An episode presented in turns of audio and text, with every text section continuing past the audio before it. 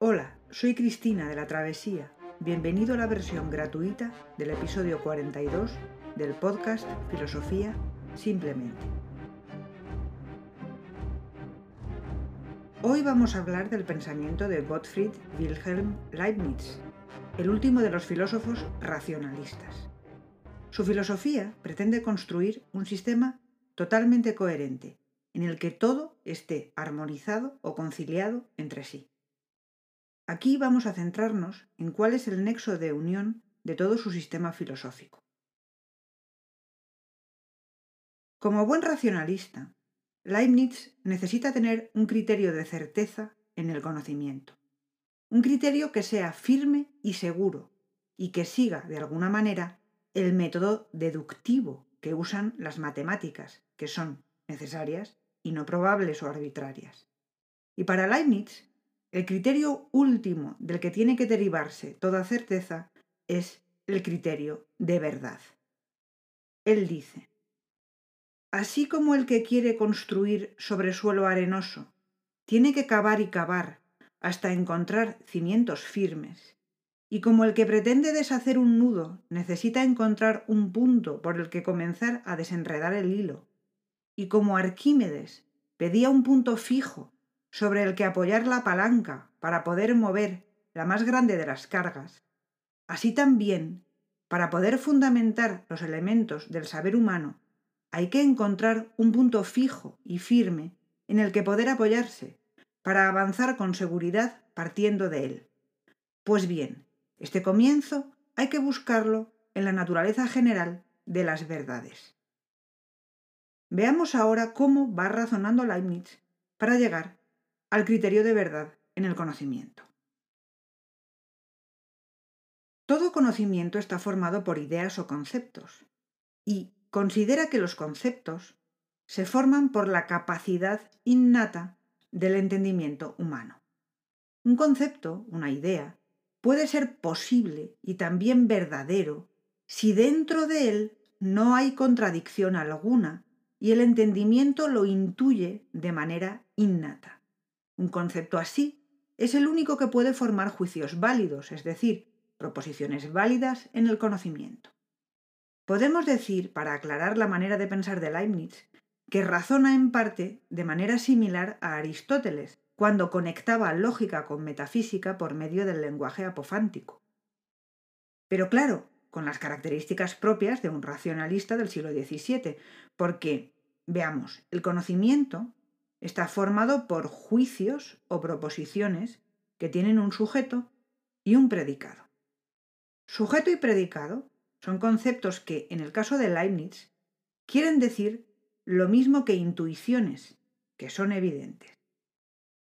Si el predicado de un juicio coincide totalmente con el sujeto, es decir, está incluido en el sujeto, el juicio o proposición es verdadero. La mente intuye, tiene como algo absolutamente cierto que sujeto y predicado coinciden totalmente. Es decir, de la construcción mental del sujeto se sigue el predicado, pero sin dependencia alguna de algo externo. Es la capacidad de la mente la que lo ve, la que lo sabe de manera cierta. Como vemos, Leibniz utiliza el término intuición como lo hicieron Descartes y Spinoza, pero con sus propias peculiaridades. Sigamos. Cuando en los juicios, sujeto y predicado coinciden absolutamente y por tanto son absolutamente ciertos, los llamó verdades de razón. Estas verdades se basan en los principios de identidad y contradicción. Una idea es igual a sí misma y por tanto diferente es su contraria. Son así verdades necesarias, evidentes por sí mismas. En ellas no puede haber contradicción alguna. Las relaciones entre los conceptos que forman las verdades de razón son de tipo necesario. Las verdades de las matemáticas son verdades de este tipo. El ejemplo que pone Leibniz es que no podemos negar sin caer en contradicción que un rectángulo equilátero es rectángulo. Pero de la experiencia proceden otro tipo de verdades, a las que llamo verdades de hecho. Estas verdades solo pueden comprobarse en la experiencia, no son necesarias. Por esto son verdades a posteriori, no están basadas en la intuición racional. Por ejemplo, que un individuo cualquiera exista no es contradictorio con que no lo haga. O existe o no existe. Saberlo con certeza implica conocer empíricamente a ese individuo. Las verdades de hecho no se basan en los principios de identidad o contradicción, pero si son verdades, tiene que haber una razón para que así sea. Esta razón, según Leibniz, es el principio de razón suficiente. Lo que confiere verdad a las verdades de hecho es la razón que, en este caso, es suficiente. Dentro de las verdades de razón se encuentran, según Leibniz, las proposiciones de la lógica y las matemáticas. Como ya hemos dicho, estas verdades son necesarias y dependen exclusivamente de la razón humana. Las verdades de hecho se refieren a la experiencia, a lo que existe. Son contingentes o posibles, dependen de la experiencia, pero tienen una razón, un fundamento de su verdad, el principio de razón suficiente. Nada ocurre sin una razón por la cual deba ser así y de ningún otro modo, dice Leibniz en la segunda carta a Clark. Podríamos decir que este principio sustituye a la noción de causa. Pero, según Leibniz, hay una excepción a que las verdades de hecho se refieran a los existentes. Y esta es la proposición Dios existe.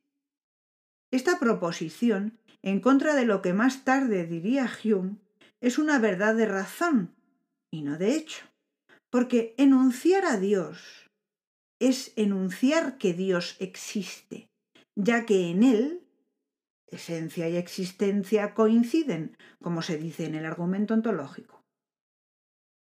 Que Dios existe, que todos los ángulos rectos son iguales entre sí, son verdades necesarias, pero es una verdad contingente que yo existo o que hay cuerpos en los que se da un real ángulo recto, dice.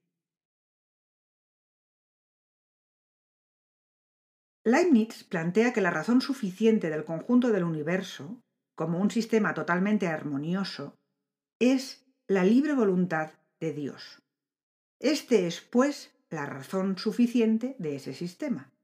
Además, según Leibniz, Dios es el único que puede conocer la razón suficiente de todos los existentes, cuyo conocimiento implica infinitud, ya que en un sujeto de una proposición de hecho son posibles infinitos predicados. Después solo se cumplirán unos cuantos. Solo Dios puede conocer la infinitud contenida en los predicados, y así es el único que conoce a priori las verdades de hecho. Los seres humanos no podemos llegar a conocer esta infinitud, solo podemos conocer totalmente las verdades de razón. Dios es, pues, la razón suficiente de todo lo que existe. Pero ¿por qué existe así y no de otra manera? Porque Dios creó el mejor de los mundos posibles. Todo el universo podría haber sido hecho diferentemente, pues tiempo, espacio y materia son absolutamente indiferentes a movimientos y figuras. Aunque todos los hechos del universo son ahora ciertos en relación a Dios, de ahí no se sigue que la verdad que pronuncia que un hecho se sigue de otro sea necesaria, dice.